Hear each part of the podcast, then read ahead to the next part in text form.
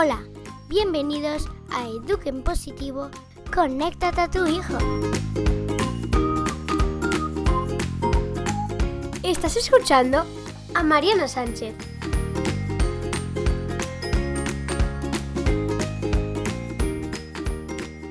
Hola, bienvenido a más un capítulo de Eduquen Positivo, conéctate a tu hijo.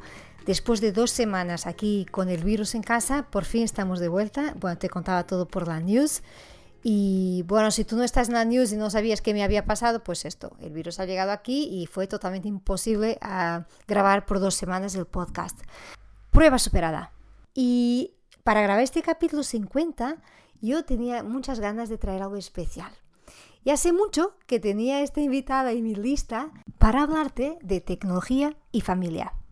Y María Sabada tiene un enfoque que a mí me gusta mucho por su optimismo, por su sentido práctico y realista, tiene un humor magnífico y jamás te vas a sentir juzgada y criticada por María. Bueno, ella es especialista y formada en educación digital en la familia y creo que te puede ayudar a ver la tecnología y afrontar este tema desde otro punto de vista. Normalizar. María trata de normalizar la tecnología, acompañar de una forma responsable y coherente. El domingo por la news te voy a pasar los tópicos, los puntos clave de esta conversación, porque bueno, pues son 50 minutos, como es un capítulo especial, digo, pues 50 minutos, el capítulo 50, nada se va a enfadar conmigo.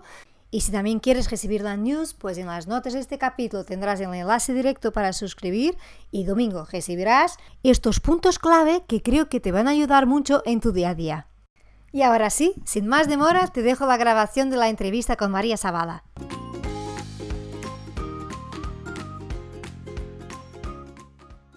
Y así que aquí estamos con María Zavala. Muchísimas gracias, María.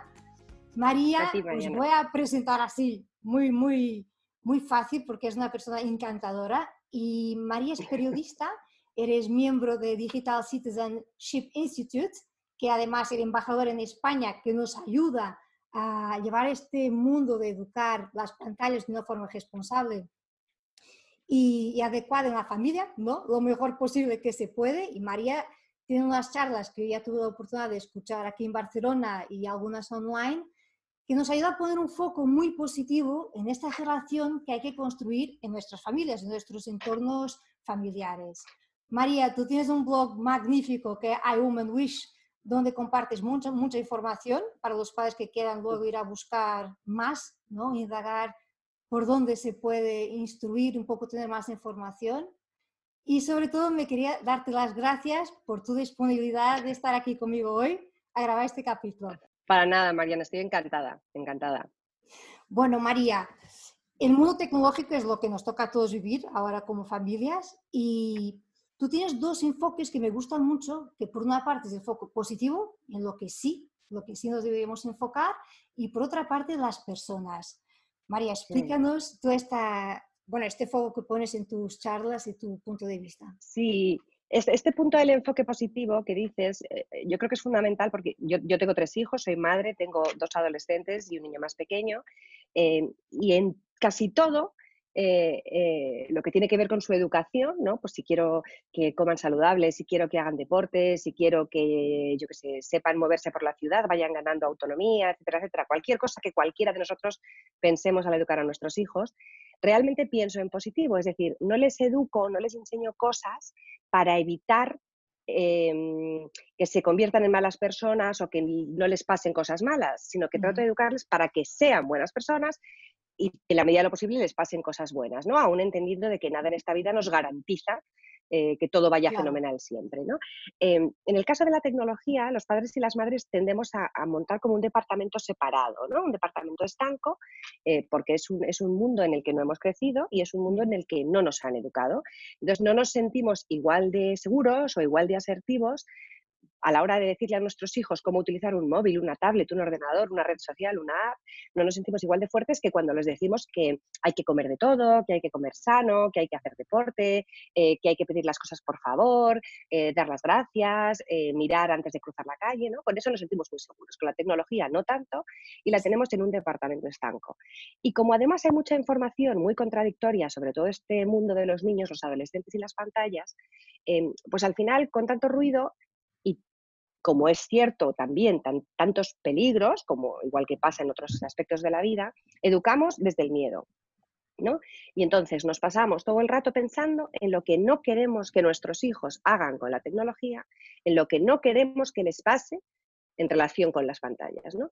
Y lo que yo trato de, de, animar a los padres es que cambien eso a pensar en qué quieren ellos que sus hijos hagan con las pantallas o qué tipo de personas quieren que sus hijos sean cuando están utilizando tecnología o qué tipo de actividades quieren que sus hijos hagan con tecnología, ¿no? O sea, pasar de la reacción por miedo o por temor a todos estos peligros y a la adicción y a mm, eh, el impacto negativo sobre la salud, todas estas cosas que existen cuando el uso no es el adecuado, que pasen de eso a yo como quiero que sea esta relación de mi familia, mía propia y de mis hijos con la tecnología. Este es el, el, y ese tema es un gran cambio, María, ¿no? Yo creo que ese cambio es fundamental. Sí quiero, exacto. Sí, pero hay que pararnos, ¿no? Claro, hay, hay, que pararse porque, y esto justo va y liga con el otro tema que decías de las personas, ¿no? Yo te decía, tengo tres hijos, los tres son míos y de mi marido, y les he cantado las mismas nanas, y les he leído los mismos cuentos, y comen la misma comida, pero no se parecen. Y no se parecen en muchas cosas, y no se parecen en cómo utilizan la tecnología. El que es más sociable la utiliza mucho para socializar, el que es más tímido no la utiliza tanto para socializar, y a la vez a lo mejor es un poco más sedentario y entonces le gusta más mirar. Al que le gusta la música la utiliza mucho la tecnología como acompañamiento para hacer cosas que tienen que ver con la música. Em, la chica la utiliza también para cosas que tienen que ver con sus hobbies. Entonces, no tienen la misma relación con la tecnología. Luego, si no tenemos en cuenta además de a la propia tecnología, a las personas y en el caso de nuestros hijos, al cómo son, por supuesto a la edad, pero también al carácter y también al tipo de familia que nosotros somos. Si no tenemos en cuenta a las personas y solo nos centramos en la tecnología, pues entonces nos estamos quedando a medio camino. Luego, tratar de educar en positivo, como muy bien dices siempre tú, eh, también con la tecnología, teniendo en cuenta quiénes y cómo son nuestros hijos. Y además, en que, porque una cosa es eh, la etapa de desarrollo que se encuentran y por otra la madurez, porque es lo que decías tú, los niños son distintos y no se desarrollan todos igual, ¿no? Y claro, un primer hijo no es lo mismo que un segundo o un tercero. Bueno, pero tú lo sabes, tú tienes un adolescente y luego tienes un bebé. Tú eres la madre de los dos, los dos niños son distintos y es muy probable que te pase como me pasa a mí, que no eres la misma madre con tus tres hijos, porque no siempre necesitan lo mismo de ti, porque no se establecen los mismos vínculos aunque les quieras igual, porque algunas cosas las compartes con unos, pero en otras se parecen más a su padre, por ejemplo. ¿no? Entonces, la eh, sintonía que tiene cada uno, ¿no? Claro, entonces, entonces al final eh, eh, hay que amoldarse un poco y es, es complicado, pero sobre todo, esto no nos damos cuenta, pero ya lo hacemos en muchas otras parcelas. Como te decía antes, me da igual, en la de una dieta saludable, unos hábitos saludables, fomentar talentos, elegir actividades, eh, organizar planes, disfrutar de las vacaciones. En muchas cosas tenemos muy normalizado eh, cómo funcionamos con la familia. Sin embargo, en el tema de la tecnología, fundamentalmente pensamos en el tiempo, cuánto tiempo pasan delante de la pantalla, eh, en los contenidos, están viendo algo que les pueda hacer daño, algo de lo que yo me tenga que preocupar, y en cómo evito yo los problemas, ¿no? Por eso cuando yo, por ejemplo, doy una conferencia y a lo mejor estoy una hora y media hablando, interaccionando con los padres y las madres, realmente al final las preguntas siempre son, ¿pero cuál es la edad para darles el primer móvil? Por ejemplo? O ¿cuánto tiempo de pantalla es demasiado tiempo de pantalla? O ¿cómo evito que mi hijo se haga adicto al Fortnite? Es decir, hacemos nos hacemos preguntas en cuyas respuestas parece que tienen que ser una garantía. Si le doy un móvil a los 15, no va a haber peligro de ciberacoso, sexting, grooming o adicción frente a si se lo doy a los 11. Em, si le dejo jugar al Fortnite media hora al día, es mucho más peligroso que si le dejo media hora en toda la semana, porque si es así, le dejo media hora una sola vez a la semana, me puedo sentir yo tranquilo y le estoy protegiendo y es una garantía de que no va a haber adicción a la consola. O sea, tenemos que dejar de buscar garantías eh, y dejar de pensar en los titulares virales y, empezar a intentar informarnos y a pensar desde la calma. Y esa información, yo creo que es lo que decías al inicio, porque está muy confusa, ¿no? Depende de dónde vas a buscar, que quizás te informas por tu vecino o por chat de WhatsApp que te llegan noticias y las cosas no están muy claras. Por una parte, tienes que tener tu orientación personal de lo que quieres, porque eres la única que conoce a tu hijo y te conoces a ti, tienes tus valores muy claros para lo que quieres desarrollar en casa, y por otra, ir a buscar la información donde hay que ir a buscarla, ¿no? Claro, o sea, mira, yo soy periodista de formación, con lo cual tampoco voy a hablar mal de los medios de comunicación, pero sí que es cierto que los medios eh, eh, bueno, pues al final lo que quieren es que leas la noticia, ¿no? Entonces nos encontramos de repente con titulares de Fortnite es la heroína del siglo XXI o los niños pequeños expuestos al móvil terminan siendo obesos o las redes sociales perjudican a la salud mental de los adolescentes, titulares así, ¿no? Y luego titulares totalmente contrarios. Em, los niños necesitan desarrollar sus competencias digitales y necesitan utilizar la tecnología, o las nuevas generaciones saben muchísimo de cómo utilizar los dispositivos, o tienen que aprender todos a programar para poder tener un trabajo en el futuro, ¿no? Entonces, en medio nos quedamos los padres. Yo siempre en las conferencias trato de dar una relación de fuentes de información, tanto del sector privado como del sector público, que entiendo que son sitios a los que uno puede ir a leer información contrastada, fiable, que no tiene que ver con titulares, que no tiene que ver con la actualidad, que te van a contar un día los resultados de un informe o de un estudio negativo hacia un uso excesivo de la tecnología, pero que también te van a contar otro día los resultados de un estudio que dicen que a lo mejor no es tan negativa en función de qué parámetros, ¿no? Creo que elegir dónde nos informamos para luego nosotros masticar esa información y adaptarla a nuestra familia, elegir estos sitios es fundamental. No WhatsApp, no cualquier red, no cualquier influencer y ni siquiera creerme a mí porque veas un post mío en el blog. Es decir, tú lees distintas cosas, las contrastas y las piensas antes de simplemente ponerte o a prohibir toda tecnología porque es el fin del mundo o a dar barra libre de wifi a tus hijos porque total que más da es lo que van a vivir en ninguno de esos extremos estamos haciendo algo realmente por ellos. estamos pensando en nosotros. Yo me quedo más tranquilo si no usa pantallas o yo me desentiendo y que las use. Es Lo hacemos más por nosotros. Claro, es muy fácil caer en extremos, ¿no? O no dejo nada o toma por libre porque yo como no sé cómo va esto, pues dejar, ¿no? Y ese es un peligro. A ver, yo como madre te digo, o sea, como madre además imperfectísima, porque soy una madre muy imperfecta, ¿no? Eh, y mis hijos se pelean, y mis hijos, mis hijos, no sé, bueno, es que por ahí ves a muchas madres y muchos padres que nunca hay ningún problema en sus casas, ¿no? Es todo como muy dichoso y muy arcoiris. Eh, Eso es Instagram, María. Eh, lo, que, lo, que, te quiero decir es que em, efectivamente los extremos es, es, lo fácil y el equilibrio es complicado, pero lo alcanzamos en otras cosas, precisamente porque lo tenemos interiorizado. O sea, hay muchas familias en las que la norma es comer un poco de todo, y, pero eso no significa que un día no puedas irte a un restaurante de comida rápida e invitar a los niños a una pizza, por ponerte un ejemplo, ¿no? Aunque como incluso de vez en cuando la pizza pues sea casera para que sea incluso más sana, pero de vez en cuando rompes normas, ¿no? O todos los días hacéis deporte y de repente un día no hacéis deporte, no pasa nada. Entonces, con el tema de las pantallas estamos mucho más de uñas. O sea, parece que es que tenemos que tener todo de una manera como súper controlada y que ese va a ser el equilibrio, ¿no? El equilibrio tiene que ser también un poco más relajado. Eh, y entender, como decías tú, que no es lo mismo un niño, de, un adolescente de 15, 16 años que uno de 11, 12, que una de 7, que una de 2. Claro. porque no lo son. Entonces, bueno, pues yo creo que es fundamental tener en cuenta a la persona.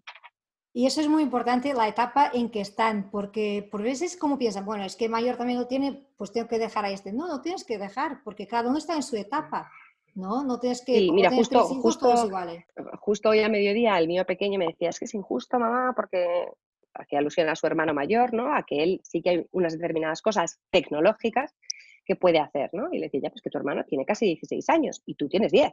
Entonces, eh, cuando tu hermano tenía 10, no hacía las mismas cosas. Y hay cosas que tú con 10 haces que tu hermano no hacía a tu edad, pero otras no, porque va en función pues de cómo sois y de las decisiones que yo voy tomando, que para eso soy vuestra madre y, tomo decisiones, ¿no? Porque, porque al final también, lo decía el otro día en otra, en otra historia, ¿no? Eh, bueno, pues ser padres es mucha comunicación e incluso cercanía con tus hijos, ¿no? Y, pero bueno, a veces también es decir que no, esto nos cuesta mucho, pero también hay que decir que no, no tienes que ser el más popular del mundo con tus hijos siempre, ¿no? Claro, no, y hay una cosa que no sé cómo lo ves tú, pero las normas, que no tienen que ser un montón, porque al final nadie lo va, no va a cumplir, pero que sean claras, si ya tienen una edad, acordadas con ellos, para que sean, bueno, estemos todos en sintonía, ¿no? porque si no hay normas, eh, estás en lucha constante, estás negociando. yo, yo con, los pequeños especialmente, con, niños de, de, 11 para abajo, eh, siempre recomiendo normas que, y, normas yo siempre digo un cartel de normas, ¿no? Porque es lo que siempre he trabajado yo más con niños de estas edades. O el contrato, ¿no? Con ellos, eh, más, que un, bueno, más que un contrato, yo no menciono con ellos la palabra contrato, yo pongo unas normas, ¿no? entonces las pongo con ellos y entonces eh, hacemos como un dibujo y está en la cocina para que lo vean y hemos hecho de muy distintos tipos. Imagínate que tú pones eh, pues un cartelito en el que los lunes les dejas, imagínate ahora que estamos todos confinados en casa y no podemos salir tanto como querríamos, ¿no? Pero bueno, pues que los lunes se puede ver la tele un rato y los martes se puede jugar un rato con la consola o con apps de la tablet, los miércoles no, no se puede, o sea, los miércoles hay que buscarse otras cosas, puzzles, cartas, juegos, bailes, lo que sea, los miércoles les dejas otra cosa, no sé. Y, eso es una acción, ¿no? O, otro tipo de normas. Eh, tres, cuatro, cinco cosas muy claras, porque incluso con los pequeños, cuando esa, frase que digo yo siempre, mamá, ¿me dejas tu tablet? Mamá, ¿puedo ver vídeos? Mamá, ¿me dejas tu móvil? Mamá, ¿puedo ver vídeos? Mamá, ¿puedo ver vídeos? ¿No? Cuando mamá, ¿puedo jugar con tu móvil? Em, bueno, pues si tú antes has dicho, mira, tales días sí o tales días no, o tales momentos sí, tales momentos no, pues hay que cumplirlo. Ya está. Porque si no es verdad que lo que creas es un desorden, ¿no? Pero si ellos lo tienen delante y lo van viendo y cuando te lo preguntan tú eres consecuente con lo que pone ahí y no solamente te centras en el tiempo, te dejo media hora, sino te dejo hacer este tipo de cosas, o sea, te vídeos, o te dejo ver Mm, una serie, o cuando son pequeñitos te dejo ver fotos o te dejo ver una peli. O sea, es decir, definir con ellos qué les dejas ver, no simplemente dejarles el dispositivo y que ellos elijan qué hacen. ¿No? Pero se pueden jugar con una y luego salen. Claro, pero para eso también tienes que pararte a pensar y a definir lo que sí quieres dejar hacer y lo que no quieres dejar hacer, ¿no? Ese sería como el punto de entrada que, tú siempre pones muy, muy foco ahí. Sí, o sea, yo al final, sí, mira, al final, como, como si dijéramos de forma así muy general, sobre todo si pensamos en los pequeños primero, con pequeños no estoy hablando tanto de los bebés como el tuyo, Em, sino quizás con niños de como de dos a seis años, ¿no? que, como decía antes, no, no, puedes mantener grandes negociaciones todavía, ni explicarles muchas cosas de uso consciente de, lo que, de lo que hacen. O sea, yo sí que creo que lo primero que se tienen que plantear padres y madres es, uno, si tú vas a dejar que, que tu hijo utilice un dispositivo para estar por Internet, para que busque fotos o para que busque cosas, hay que pensar que por una parte existen navegadores y buscadores hechos para niños, o sea, no Google y no Chrome, sino navegadores y buscadores para niños en los que no se van a encontrar con cualquier cosa del universo de Internet, que si les vas a dejar un dispositivo para que jueguen con aplicaciones que os habéis descargado, tienes que elegir bien la app y para eso hay páginas web en las que informarse sobre esas apps, no solo sobre el tipo de juego que es eh, en la propia app, ¿no? sino sobre si en la aplicación se permiten compras online y le van a aparecer notificaciones al niño, o si hay publicidad, por ejemplo, en la aplicación al ser gratuita y le van a saltar también cosas al niño que no va a saber interpretar. Entonces, eso por una parte, elegir en el dispositivo exactamente en, en, qué universo vas a dejar que tu niño se mueva. ¿no? Si le vas a dejar vídeos en YouTube y es pequeño, pues mejor que sea YouTube Kids, por ponerte un ejemplo. ¿no? Si le vas a dejar que manipule solo eh, un dispositivo con Spotify, pues mejor que sea Spotify Kids, porque ahí no se va a encontrar con canciones de, yo qué sé, por ejemplo, reggaetón con letras muy sensibles. ¿no? Entonces, tener en cuenta igual que tú, con, tres años a tu hijo, obviamente no le matriculas en la universidad, sino en una escuela infantil, y no le compras según qué juguete, sino que le compras otro tipo de juguetes y de paso te informas sobre el juguete, pues esto es exactamente igual, informarte sobre la app, ver dónde va a navegar, si es que le vas a dejar navegar, si va a ver dibujos o series, dónde lo va a ver, ¿no? Y esto parece como que eso no nos tendría que preocupar ahora, pero de toda la vida eh, tú podías tener a un niño viendo la televisión y de repente había anuncios sobre todo tipo de cosas. ¿no? Normalmente en horario infantil no debería haber publicidad de, algunos tipos, pero no, siempre esto se cumple. ¿no? Entonces, en primer lugar, elegir un poco los, los, los entornos en los que se van a mover los, los, niños. Porque, pero María, para padres que lo que estás comentando de de las cuentas de Google no normales, sino para niños, para familias, ¿dónde van a buscar esa información? Porque quizás para algunos padres todo eso es una novedad. Pues mira, en el caso de, por ejemplo, elegir las, o sea, e, para eh, conseguir información sobre navegadores o buscadores, para empezar, así como de forma más directa, si por ejemplo van a mi web, a womanish.com, y buscan buscadores, navegadores, les van a salir posts que he escrito en el pasado en el que hablo de algunos ejemplos de navegadores o buscadores eh, infantiles que no sean los buscadores y navegadores que utilizamos los adultos. Eso por una parte. Lo mismo pasa con las apps, ¿no? Pero por deciros un ejemplo, lo que estoy segura es que en la web Internet Segura for Kids, que es del Instituto Nacional de Ciberseguridad, INCIBE, hay información sobre buscadores y navegadores para niños. En la web em, Generación Apps, por ejemplo, o en la web americana Common Sense Media, Common Sense Media, que también tiene versión en español, hay eh, información sobre aplicaciones infantiles en las que te cuentan todo este tipo de cosas. En la web pegi.org está toda la información sobre cómo son los videojuegos, eh, qué tipo de contenidos tienen, si tienen contenidos violentos, contenidos sexuales, lenguaje obsceno, em, eh, instigación al consumo, uso de armas, en fin, no sé, con mucha información, para no solamente decidir si le dejas jugar a tu hijo a Fortnite en función de lo que te diga la vecina, sino en función de lo que tú leas en algún sitio y después lo que tú decidas. Porque si tú tienes tres chicos varones y el pequeño tiene diez y te parece que es demasiado pronto, pero es que tiene diez y ha visto a sus dos mayores hacer de todo, a lo mejor no es la misma situación que un niño de la misma edad que es el mayor de su casa y nadie en su casa ha jugado a nada más que él. ¿no? Entonces, e, eso por una parte. Generación apps y commons media para aplicaciones. Em, Internet Segura for Kids de INCIBE para navegadores em, y buscadores en Internet. Eh, en mi web, de todas formas, en la web mía, si van a la lupa, todas estas cosas las encuentran para luego ir a, la poner, Voy a poner abajo de este vídeo, como estará en YouTube, el enlace para tu blog y alguna entrada concreta de esto para que sea más fácil que te lleguen ahí, porque como son tantos enlaces es difícil, bueno, conseguir saber todos los sitios que hay que ir a buscar. Claro, entonces, aparte de esto que decíamos de los entornos, yo creo que es importante que pensemos qué dispositivos tenemos en casa, porque si, por ejemplo, juegan a la consola, no es lo mismo que la consola esté conectada a la tele del salón, en cuyo caso, cuando juegan, para ti es muy fácil ver qué están haciendo, a que tengan una consola portátil a que tengan una consola portátil y se metan en su cuarto y tú no tengas ni idea de qué es lo que están haciendo. ¿no? Tampoco es lo mismo que utilicen un ordenador que tienes colocado en algún sitio común de la casa a que tengan ya un dispositivo móvil con el que también se meten en su cuarto y tú tampoco sabes qué es lo que están haciendo. ¿no? Y finalmente una cosa muy importante ya con niños un poquito más mayores, cuando les empiezas a dejar que utilicen un dispositivo ellos por su cuenta, tanto Google en los dispositivos que tenemos que funcionan con Android como Apple, eh, si tenemos dispositivos como iPhones y iPads, eh, tienen una funcionalidad que nos permite que cuando nuestros hijos empiezan a utilizar esos dispositivos de forma más autónoma, eh, em, no puedan descargarse lo que ellos quieran. Es decir, cogen el dispositivo, van a la tienda de aplicaciones del móvil o de la tablet y dicen, pues me quiero descargar Instagram. Le dan a descargar, como son aplicaciones, muchas de ellas gratuitas, si se saben la contraseña la ponen y si no les pide contraseña porque no se ha configurado para que la pida, pues ya la tienen en su móvil. ¿no? Pues Google y Apple, Google con Family Link y Apple con En Familia nos permiten configurar cuentas a nuestros hijos por debajo de ciertas edades para que no puedan descargarse algo si no es por lo menos con nuestro conocimiento. Exacto. ¿no? O sea, muchas veces decimos, es que hay muchos niños en redes sociales, o hay niños youtubers y sus padres ni siquiera lo saben, o hay niños que se pasan el día viendo series en Netflix en su móvil mientras están en el colegio, en vez de hacer lo que tienen que hacer, ¿no? Bueno, pues realmente tenemos que intentar aprender un poco buscando en, páginas web sobre cómo configurar esto, que de verdad, Mariana, no es tan difícil. No es tan difícil. se requiere de un tiempo, se requiere de un tiempo eh, pero como aprender a cocinar un plato nuevo, aprender a cambiar una rueda o aprender a gestionar tus cuentas a través de, Internet o organizar un viaje por primera vez a través de Internet, ¿no? O sea, se requiere un tiempo,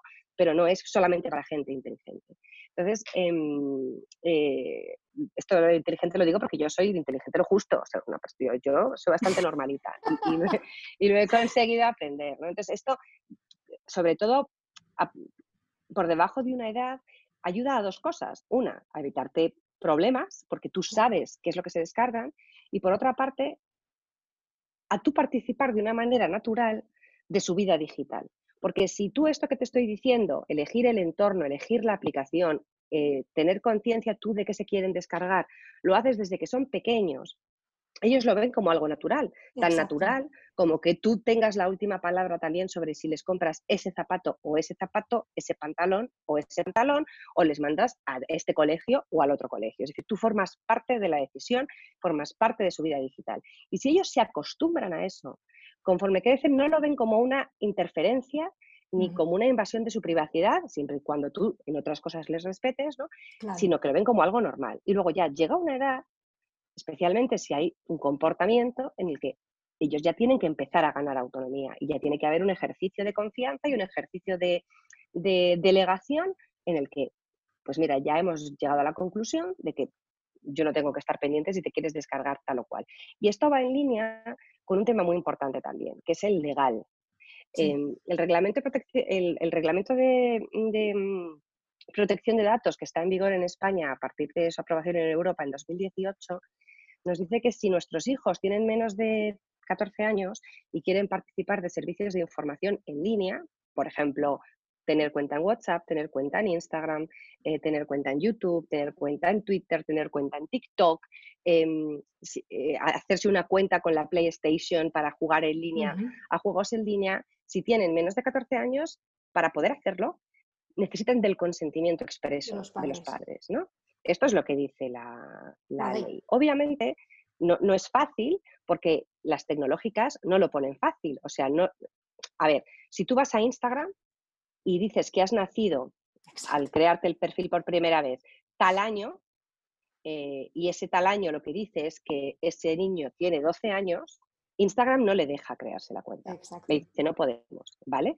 Lo siguiente que hace el niño es mentir. Cambia, exacto. En, en función en función de cómo de sincero sea, si pone que no tiene 12 pero tiene 13, Instagram, por ejemplo, le dice que le dé el mail de sus padres para que ellos le comuniquen que tú estás queriendo crearte una cuenta para que ellos lo autoricen, ¿no? O sea, las, tecnológicas no lo ponen especialmente fácil, poco a poco van dando algún paso en este sentido, mm.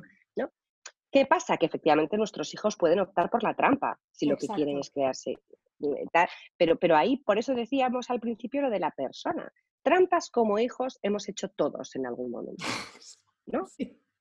Bien, o sea, yo siempre le digo a los padres que por favor se retrotraigan y piensen en cuando tenían 13, 14 y 15 años. O sea, perfectos no éramos ninguno. No. Todos en algún momento hemos hecho lo que necesitáramos para conseguir aquello que necesitábamos, ¿no? Entonces, em, eh, pues va a haber niños que, opten por la trampa. Lo que tus hijos tienen que saber es que si optan por la trampa y tú les pillas, pues va a haber unas consecuencias y tú tienes que cumplir esas consecuencias, no por castigo, no porque sea tecnología, sino por pérdida de confianza, como harías en otras cosas, si les pillas de haciendo novillos, o si les pillas copiando en un examen, o si les pillas eh, haciéndole una faena a su mejor amigo. Hay cosas que no están bien. Sí, la confianza para mí es básico, ¿no? Hay dos cosas que creo que es muy importante en todo esto también, bueno, en general en la educación, que es la confianza y la coherencia, ¿no? Porque si nosotros como padres también hacemos un uso muy descontrolado y muy poco modelo, ¿no? Que estamos en ello, lo que es muy difícil de exigir que tus hijos hagan un, un ejercicio de equilibrio y de buen uso si tú eres el primero que no lo haces. Sí, yo creo que aquí esto sin, sin duda es así, siempre se dice que los niños aprenden no de lo que se les dice, sino de lo que ven, y esto es así. Em, también es cierto que nos centramos, como decíamos al principio, nos centramos siempre en lo negativo. Es decir, siempre decimos, no deis mal ejemplo tecnológico a vuestros hijos, ¿no? Da bueno. Pero no decir, eh, claro, es decir, y parece que dar buen ejemplo tecnológico significa que no uses nunca el móvil, ¿no? Si no dar mal ejemplo es no tener siempre el móvil, entonces el buen ejemplo es no tener nunca el móvil. Yo creo que esto no ayuda a nadie, porque no es real, no es realista. Entonces, yo trato siempre de decir que más que pensar en no dar mal ejemplo, hay que pensar en tengo que dar buen ejemplo digital. A veces, buen ejemplo digital es saber desconectar, disfrutar del momento, salir a la calle, leer un libro, tocarse el pelo, cantar, bailar, lo que tú quieras, ¿no? Pero a veces, buen ejemplo digital solo es posible si usas la tecnología. Si ellos ven que tú tienes redes sociales y que tienes tus propios límites a la hora de saber hasta, hasta dónde compartes, si ellos ven que tú en algunos momentos no sabes interpretar lo que estás viendo o no sabes mm, mm, mm, digerir lo que estás leyendo, ¿no? O sea, a mí me pasaba al principio todo el tema de la pandemia, ¿no? Que compartí con mis hijos que estaba expuesta a tanta información que me estaba agobiando, ¿no? Porque no era capaz de asimilarlo todo, ¿no? O que me estaba empezando a molestar tanto chat de WhatsApp y tanta gente subiendo vídeos y mensajes Claro, o ser capaz de decir, no me, no me, gusta lo que, o sea, yo de vez, en cuando, por ejemplo, con mis hijos, hablo con ellos sobre a quienes yo sigo en Instagram o a quienes siguen ellos en Instagram. Y si yo estoy hablando de a quién sigo yo, les digo, pues mira, esta persona me encanta lo que hace en Instagram por esto y por esto. Y esta otra persona no me convence porque la veo falsa o, porque, pero aún así la sigo. Eh, y aún así, el hecho de muchas veces verla, que es como súper perfecta, me crea estrés y quiero ser como ella. Y entonces tengo que dejar de seguirla porque... Ansiedad. Pero también dar buen ejemplo también es reconocer tus carencias y dar buen ejemplo para mí también es que mis hijos vean que utilizo tecnología para mejorar. Eh, yo toco el piano, pues para mejorar y seguir aprendiendo a tocar el piano, ¿no? Y, usar tecnología también es aprender cosas nuevas y que utilizar la tecnología para cosas que me reten y me obliguen a aprender más. Entonces, eh, mm, ahora, por ejemplo, que ellos están utilizando las pantallas todos los días para comunicarse con profesores, con amigos, con familia. Bueno, pues dar buen ejemplo también es decir, mira, un mensaje empieza con un hola, tiene que haber comas y termina con un adiós. Eh, y no sí que importa cómo te expreses en un mensaje eh, y no puedes mandar notas de voz de dos minutos y medio porque la gente no las puede oír y no puedes esperar que alguien te conteste al segundo de recibir tu mensaje porque no vive solo para ti. Dar buen ejemplo el, del uso de la tecnología también es usar tecnología delante de ellos y con ellos y hablar sobre tecnología. Hablar, eso sobre todo creo que ayuda mucho. Para mí fue algo que aprendí de ti hace ya mucho tiempo, de aprovechar esto como una puente de conversación con ellos, ¿no? El día después de estar contigo, que me pregunté a mi hija mayor, la adolescente, ¿cuál es tu influencer preferido? Ella me dijo, ah, ¿quieres saberlo? Como, fue como abrir una puerta de comunicación. Y claro, antes de, estar contigo no me había nunca pasado por la idea, porque no estamos acostumbrados. Cuando yo, cuando yo hago, y es una cosa que, o sea, sí les con quién has jugado en el patio, qué has comido hoy en el cole, cuál es tu asignatura favorita, em, yo qué sé, qué peli quieres ver, cosas así, ¿no? Esto no tenemos ningún problema. ¿Qué, ¿Qué, quieres que cocinemos hoy? ¿Quieres que hagamos una manualidad que te apetece hacer? No sé, esto no nos cuesta. Cuando yo hago talleres con estudiantes y les pregunto si en casa hablan sobre tecnología, todos me contestan que sí. ¿no? Entonces yo les digo, bueno, pues ¿de qué habláis? ¿no? Me dicen, bueno, pues sermones, mis padres dicen sermones. ¿no? Entonces, no puedo entender que te guste este youtuber, no sé cómo puede ser que sigáis a estas instagramers porque son todas muy superficiales, estáis siempre pendientes del móvil, estos vídeos de TikTok son una barbaridad, ahí no vas a aprender nada nuevo, estáis siempre igual con las mismas series, esos memes que no le... O sea... Sin querer vas construyendo un muro, ¿no? En vez de crear una puente de comunicación... Hoy, por ejemplo, me preguntaba una madre, me decía, mira, tengo unos gemelos de dos años, yo estoy teletrabajando todo el día, mi marido también. Entonces están, les ponemos mucha más tele que nunca, ¿no? Y estoy muy preocupada. Yo le decía, mira, estamos en un momento excepcional, es lógico que esto esté pasando, tú misma sabes que esto no era así antes, luego cuando volvamos poco a poco al normal que sea que nos espera, lo más probable es que tus hijos no se pasen horas viendo la tele porque se volverá algún tipo de normalidad y ellos tengan algún tipo de vida en guardería, pero si tú te ves en la situación de que tú tienes, imagínate, cuatro horas de teletrabajo y eso implica que tus hijos tienen dos horas seguidas de televisión, aprovecha los momentos de que estás con ellos para estar con ellos de verdad, pero también para crear puentes. ¿Qué has visto en la tele? ¿Qué era? ¿Y qué personaje había? ¿Era un conejito? ¿Y qué decía? Em, ¿Y era largo el vídeo? ¿Y era corto? ¿Y dónde lo has visto? ¿Y qué te ha em, gustado? aprovechar. Que te cuenten. ¿Por qué? ¿Por qué no? ¿Por qué no? O sea, es que parece que cuando están con la pantalla están ellos solos eh, y es algo de ellos y solo para entretenerse y no, luego no va a formar parte de una conversación. O sea, los, los, niños también, esto les gusta porque forma parte de su mundo. Para ellos no es un mundo separado, lo online, es una parte más de su mundo. Entonces, también necesitan que nosotros eh, estemos dispuestos a escuchar y que no hagamos esta escucha preparándonos para responder a lo que ellos nos están contando y diciendo, ya, pero es que mi infancia fue mucho mejor porque yo estaba jugando en la calle todo el día. ¿no? Em, necesitan que les escuchemos, porque, porque además cuando tú escuchas a tus hijos es mucho más fácil saber qué necesitan luego ellos escuchar de ti. ¿no? Y muchas veces estamos... No, es una oportunidad para que hablar, Claro, o sea, todos los padres hemos hablado con nuestros hijos de ciberacoso, gente mayor que se hace pasar por gente joven y te engaña en Internet, con los adolescentes puede que incluso hayamos hablado del tema del sexting y no compartas nada íntimo porque luego puede que se te vuelva en contra. Eh, quizás hemos hablado incluso de contraseñas para que no les roben información. Hemos hablado, cada vez que hay una noticia muy negativa, hablamos con ellos de fíjate es que esto es muy peligroso, o el Fortnite te vas a hacer un adicto, eh, o cosas así, ¿no? Sin embargo, es muy poco eh, frecuente que les elogiemos en sus decisiones digitales positivas. Y yo creo que todos nuestros hijos, de vez en cuando, toman buenas decisiones en cuanto a su uso de la tecnología, porque si no tomaran buenas decisiones, realmente tendríamos solamente niños y adolescentes metidos en casa, siempre en cuarentena, delante de una pantalla. ¿no? Y sin embargo, hay, pues eso, o sea, decirle a tu hijo, oye, me he dado cuenta de que en la semana de exámenes no has ni encendido la consola, eres un campeón. O, oye, llevas dos años que te he dejado ya estar en TikTok y en Instagram, te sigo y nunca he visto nada que me haga sentir mal. Exacto. Teniendo en cuenta todo lo que se lee y todo lo que se oye, estoy orgulloso de ti. o sea, podemos decías tú, ¿no? Exacto. Y por otra parte, si observamos más y si conocemos bien nuestros hijos, también ya sabes y vas evaluando si está quedando demasiado tiempo y se le está generando porque lo que se quejan todos los padres, y a nosotras nos pasa igual, es cuando quieres, cuando ya está, y la norma quizás no está muy clara, ¿no? La irritabilidad es brutal, ¿no? Como, no, 15 minutos más o un capítulo más. Y eso cuesta mucho a la hora de gestionar. Entonces, yo creo que la norma clara por eso. y consecuente ayuda, pero no es fácil. Mira, hay que buscar, hay que, hay que buscar una norma eficaz.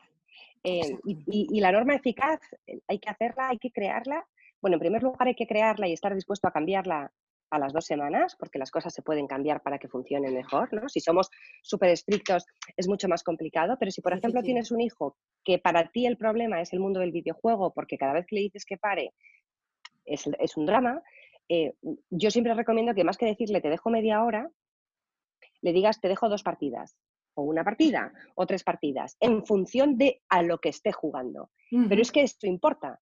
Es decir, no, no podemos decir consola es igual a te dejo media hora para yo, para yo no tener que sentirme mal por dejarte mucho, según los estándares que me garantizan que no te vas a hacer adicto. No sé si me explico, Mariana. Sí, perfectamente. Eh, pues a lo mejor si es X juego te dejo una partida porque sé que es una partida que dura media hora, pero si es, una, es un videojuego que son, es otro tipo de videojuego y no son partidas, te dejo X tiempo eh, y, se trata al final de un entrenamiento. Te dice ni hablar un poco más.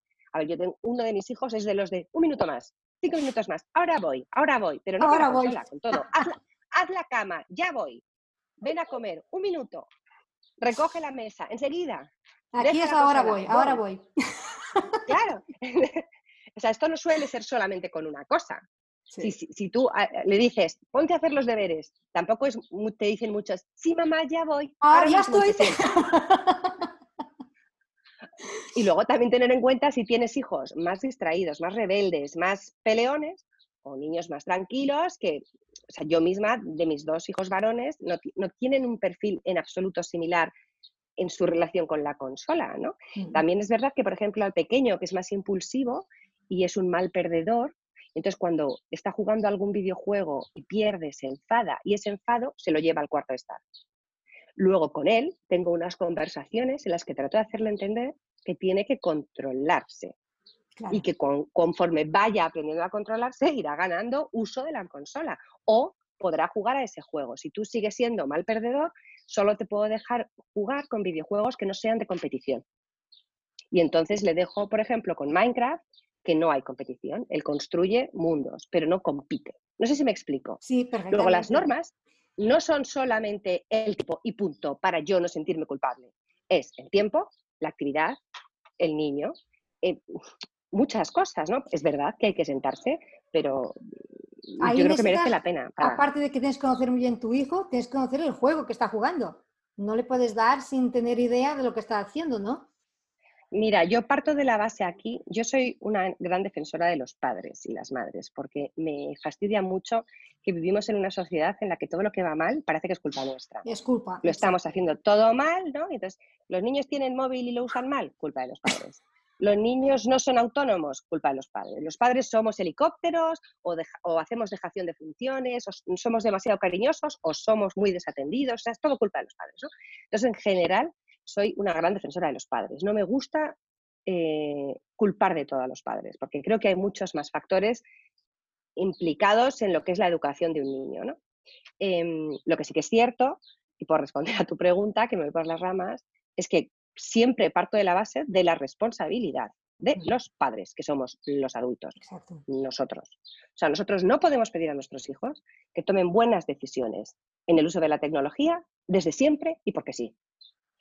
Nosotros, o sea, nuestros hijos nos pueden pedir jugar con un videojuego concreto o poder tener una aplicación concreta, pero es nuestra responsabilidad enterarnos de, sobre todo hasta que llegan a la adolescencia, de a qué están jugando, con quién están jugando, qué tipo de, de actividades están haciendo.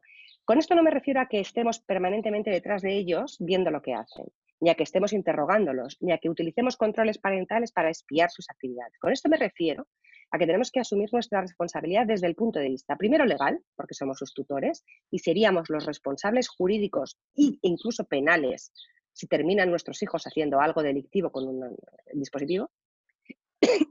Y en segundo lugar, perdón, somos los responsables de la tecnología puramente dicha que están utilizando. Es decir, el dispositivo que utilizan nuestros hijos va asociado a una cuenta de usuario. Y esa cuenta de usuario siempre, aunque la hayan creado ellos, va asociada a nuestra cuenta de usuario en cuanto al contrato que se tiene con Apple o con el proveedor que sea, Google, de los servicios, ¿no? Y va asociada también por, esa parte a nuestra tarjeta de crédito y a nuestros, nuestros datos personales. Y cuando nuestros hijos se conectan a través de datos móviles en un móvil que le hemos regalado nosotros, lo hacen a través de un contrato que hemos firmado nosotros con una operadora. Y cuando se conectan en nuestra casa a través de la red wifi de nuestra casa, lo hacen eh, vía un contrato de provisión de servicios que hemos firmado nosotros con un proveedor. Eh, es decir, no pueden hacer lo que les dé la gana. Nosotros tenemos que participar responsablemente de según qué decisiones. Luego, por supuesto, yo jamás le voy a decir a un padre si puede o no puede dejar a su hijo, por ejemplo, con 12 años jugar a Fortnite. Porque creo que niños hay de muchos tipos y familias también. Lo que digo es, mira, tú primero te enteras de de qué va Fortnite. Luego piensas en, qué tipo de consola tienes. Y luego, y luego, si decides que sí, le tienes que ver jugar una partida de Fortnite, o por lo menos escuchar. Eso es básico. Para, para tú, claro, yo entiendo que es un rollo, ¿no? Pero si tú les estás enseñando a cocinar, que es algo que a todos nos parece muy normal, pues hombre, la primera vez les ves, cuida con la sartén, ten cuidado con el cuchillo, que te vas a quemar, no vuelques así la harina. Claro, si acompañas todo lo demás, en la tecnología es lo mismo. Claro, o sea, hay un, hay un progreso, ¿no? Siempre digo, un acceso gradual y una autonomía progresiva, lo mismo que hacemos con cualquier otra cosa. O sea, te pongo otro ejemplo. A lo mejor hay una familia que gusta mucho el motocross y todos van en moto por el campo. Y entonces introducen a sus hijos en eso. Y a lo mejor ves a niños pequeños con motos pequeñas, sus protecciones, sus cascos, y a otra familia le parece horrible y muy peligroso, pero a esa familia eh, es una afición compartida y toman las medidas de seguridad que consideren necesarias tú no piensas en lo que dice la otra familia, tú piensas en tu familia y cómo hacerlo en las condiciones de seguridad que necesite tu hijo. Pues esto es igual. Hay que informarse. O sea, no se le pone encima de la moto de cualquier manera. No es solamente cuestión de edad. ¿no? Porque en teoría la ley dice que puedes, claro. Y tener muy claro, María, volviendo al inicio para hacer un poco el cierre, tener claro para qué. ¿Para qué pones, das la tecnología a tus hijos, para que van a acceder, hacer ese equilibrio? Porque no, la tecnología no tiene que ser todo ocio no puedes jugar. Si aprovechamos. Sí, esto, es fundamental. Mm, nos pasa mucho esto, ¿eh? se ve mucho que con los, a ver, con los niños más pequeños la tecnología fundamentalmente es ocio, es entretenerse, ¿no? Y como mucho, de vez en cuando aprovechar esa tecnología para que aprendan algo, ¿no? Y dibujen o los números o las letras o canciones o melodías. Eh, pero llega una edad, yo esto lo utilizo mucho en las normas, en las que cuando tú incluso creas las normas con tus hijos, eh, esa distribución de tiempo que tú les vas a permitir o de uso de la tecnología va acompañada de unos apellidos, ¿no? Mamá, ¿me dejas la tablet? Sí, pero para esto. Exacto. No es que quiero ver vídeos. Ah, entonces no. ¿Por qué? Porque ya has visto vídeos esta mañana. Por ponerte un ejemplo. ¿no? Entonces hay muchas otras cosas que se pueden hacer, pues eso, desde, porque si tú, por ejemplo, eh, lo que está haciendo el niño es ver tutoriales para hacer una manualidad, pues está manipulando en el mundo que nosotros consideramos real y, también está delante de una pantalla, ¿no? O si está viendo un vídeo para aprender a tocar un instrumento, o si está utilizando una pantalla para juntar fotos de la familia y hacer un collage, pues eso no es lo mismo que ver vídeos así, ¿no? Entonces, em, cuanto antes ellos empiecen a diferenciar que la tecnología es muchas más cosas que solo ver lo que otros hacen, como si fuera una televisión eterna, cuanto, cuanto antes entiendan ellos que el mundo de Internet, de los dispositivos y de la tecnología no es solamente mirar, sino que se puede hacer y hacer de forma que incluso ese mundo digital converja con el mundo analógico, antes entenderán que tienen mucho más que aportar que solo consumir. Exacto. cuanto más tarde, si lo dejamos para muy tarde, será más difícil. Porque yo creo que hay muchos padres lo que les preocupa es este gastar de tiempo de una forma muy pasiva, ¿no? Y sentir que pensamiento creativo, que, que, hacer cosas, le está quedando apartado totalmente, no solo porque se quedan más sedentarios, pero sobre todo cómo están, con su actitud de curiosidad, de descubrir cosas y no estar solo una actitud tan pasiva. Pero ahí también, María... Claro, a ver, Cuenta, cuenta. Es que, es que, es muy relativo, ¿no? El otro día también lo comentaba con Sonia Livingston, que es una referencia en este campo, ella está en, la London School of Economics, ¿no? Y ella hacía alusión, hablando de esto precisamente, a cómo ella de pequeña no hacía ningún deporte porque lo odiaba y se pasa, no tenía muchos amigos y se pasaba el día sola leyendo en casa, ¿no? Y como la, la regañina permanente en su casa era no te mueves, no haces nada y estás siempre con tus libros, ¿no? Eh, no fue una adolescente creativa en absoluto, no cambió el mundo, no tenía un talento, no se puso ella a escribir novelas, ¿no? bueno, no le ha ido nada mal luego en la vida, pero en el momento de la adolescencia tenía ese problema de percepción de no hago nada, solo leo, no tengo amigos, estoy aislado en mi casa, salgo muy poco y tal. ¿no? La tecnología es un factor que puede contribuir a que las personas seamos más sedentarias, menos creativas o más pasivas. Pero no es el único factor. Es decir, la evidencia científica nos dice que esto pasa a veces, pero casi siempre pasa en personas con una predisposición a que esto pase.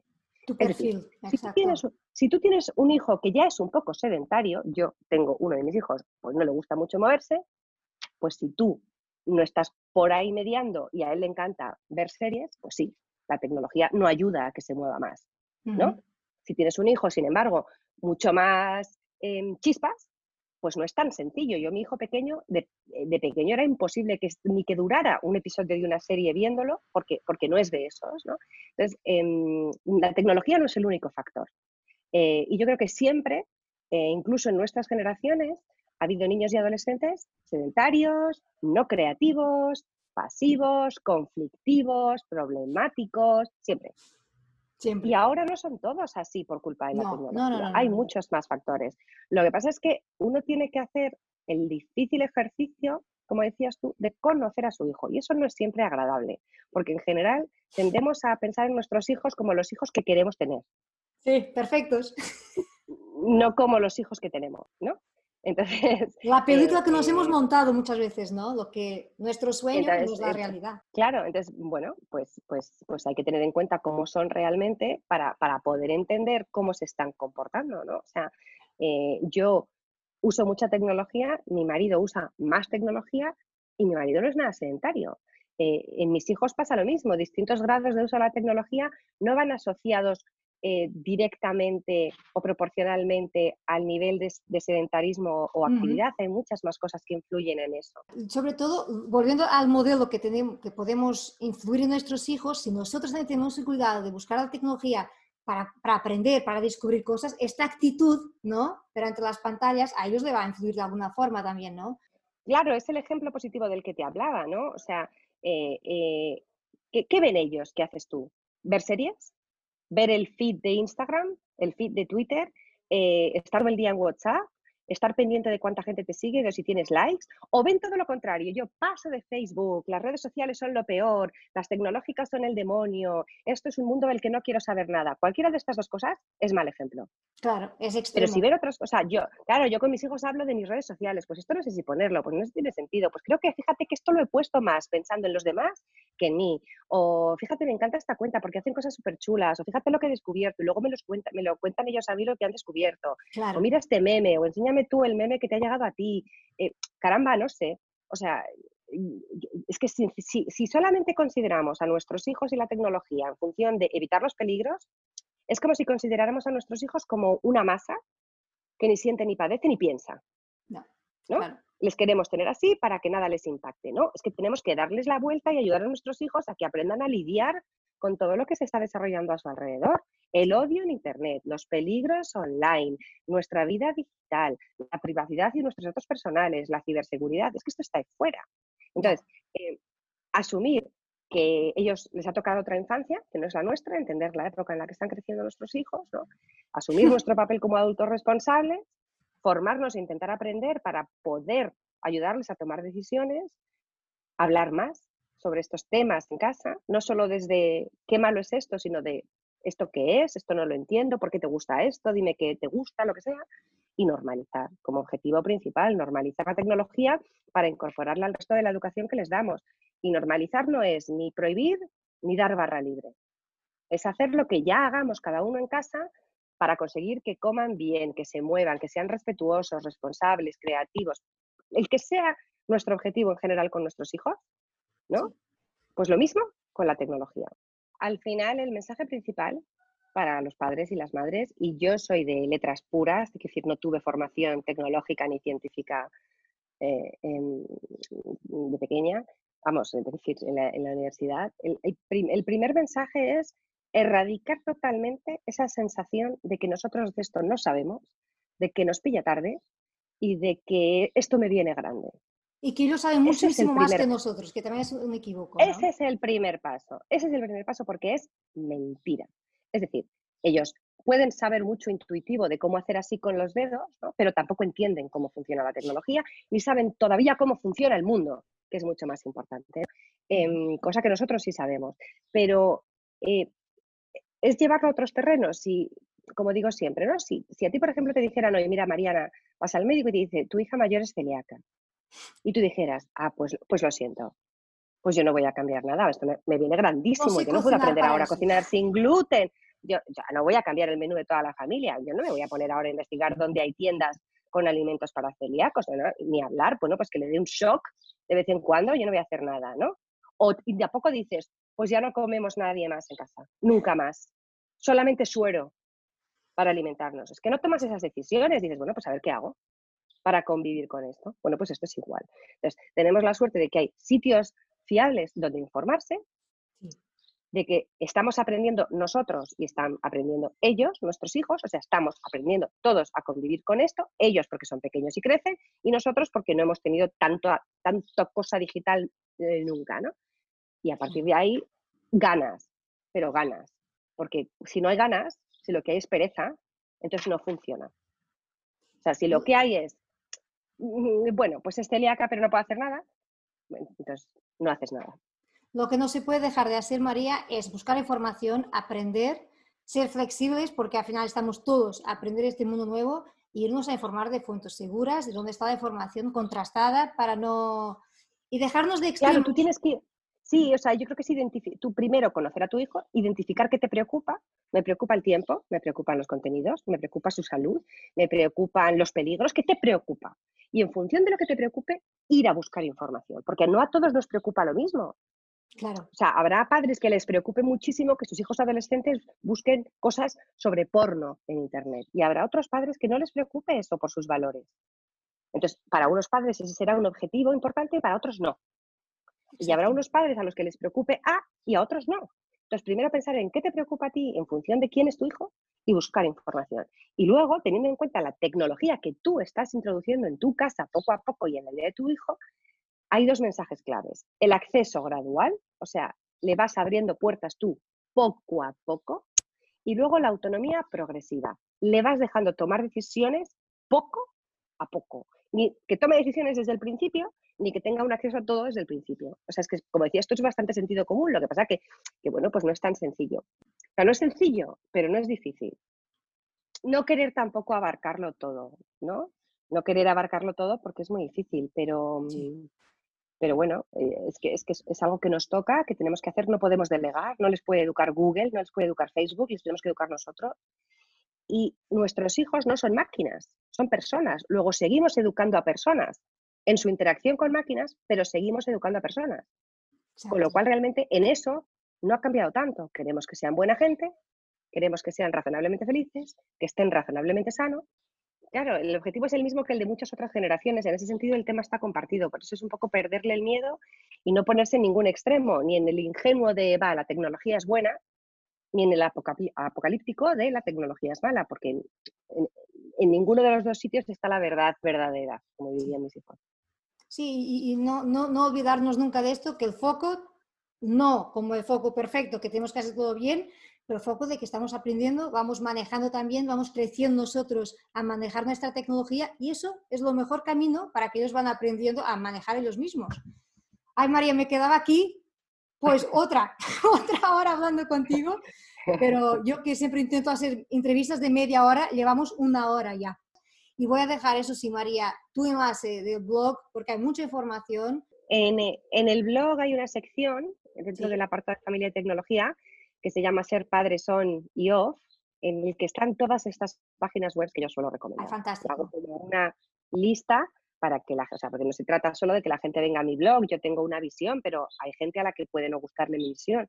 Entonces, que sepan que hay muchas fuentes, desde pues eso, Internet Segura for Kids, el servicio PAD de la Comunidad de Madrid, empantallados, dialogando, FOSI en inglés, Common Sense Media, es decir, hay muchísimas em, eh, páginas eh, con información contrastada y que realmente tienen el objetivo de, mm, de, ayudar a las familias, ¿no? Pero tu blog es un buen punto de entrada. Para los que están perdidos, ¿por dónde empezar? Pues empezar por tu blog yo creo que está muy bien. Desde luego en mi blog no se van a sentir juzgados, porque yo no juzgo a los padres. Eso es verdad.